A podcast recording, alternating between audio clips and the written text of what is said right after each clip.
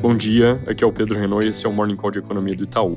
Começando pelos Estados Unidos, ontem o indicador ISM de atividade do setor de serviços veio bem forte, com alta de 54,4 pontos para 56,5 enquanto o consenso era queda para 53,5.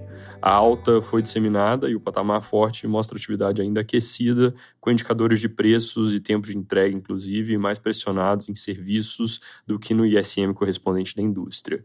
Esse dado costuma coincidir bem com a evolução do PIB e a leitura forte indica um quarto trimestre robusto nos Estados Unidos.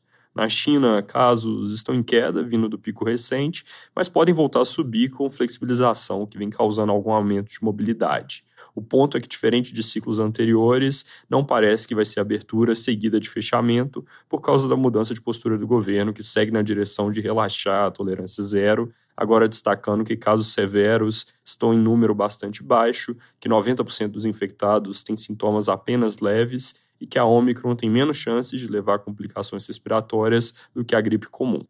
Aqui no Brasil, ao que tudo indica, o relatório da PEC da transição vai ser apresentado na CCJ do Senado hoje e as reportagens do dia cobrem o que pode ser reduzido.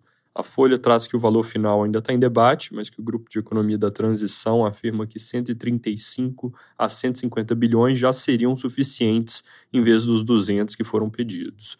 O Globo também cita mais ou menos a mesma faixa de valores como resultado de pressões do Congresso. Já o Estadão não menciona valores alternativos, mas reporta que os líderes do Senado pressionam para que os recursos liberados do orçamento do ano que vem sejam carimbados já na largada, ou seja, que tenham destinação específica. O presidente da CCJ, por exemplo, Davi Alcolumbre, propõe que 10 bilhões vão para a saúde para pagar o novo piso salarial da enfermagem. Sobre prazo, praticamente todos os jornais dizem que os senadores defendem prazo de dois anos em vez de quatro para a validade dessas medidas. Aparentemente, ainda tem discussão sobre fazer a PEC valer já nesse ano para ter espaço para executar emendas de relator antes da virada. Apresentada hoje na CCJ, a intenção é votar hoje mesmo e já mandar para o plenário no Senado na sequência, mas pode ter algum atraso em função de pedidos de vista que poderiam jogar a votação da CCJ para amanhã. A CNN também reporta que o líder do atual governo no Senado articula um pedido para que seja realizada uma audiência pública. Isso é algo que complicaria votar tão rápido, mas não há muita clareza de quanto apoio ele teria para barrar um tema que tem apelo popular. Mudando de assunto, segundo a Folha, o STF deve começar amanhã o julgamento sobre a constitucionalidade das emendas de relator, o chamado orçamento secreto.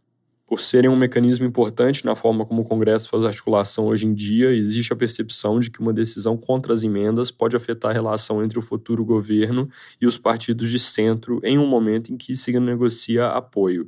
Não necessariamente o STF derrubaria a coisa como um todo, pode só colocar algum tipo de limitação, mas vale lembrar que faltam poucas sessões até o recesso e que algum deles sempre pode pedir vista e deixar a coisa em suspenso então algo para se acompanhar, mas com zero clareza de se realmente sai alguma coisa e qual seria a reação do Congresso caso isso ocorra. Segundo coluna no Estadão, uma das opções que os deputados cogitam é colocar de volta as emendas via PEC, caso a corte decida barrá-las. É isso por hoje, bom dia.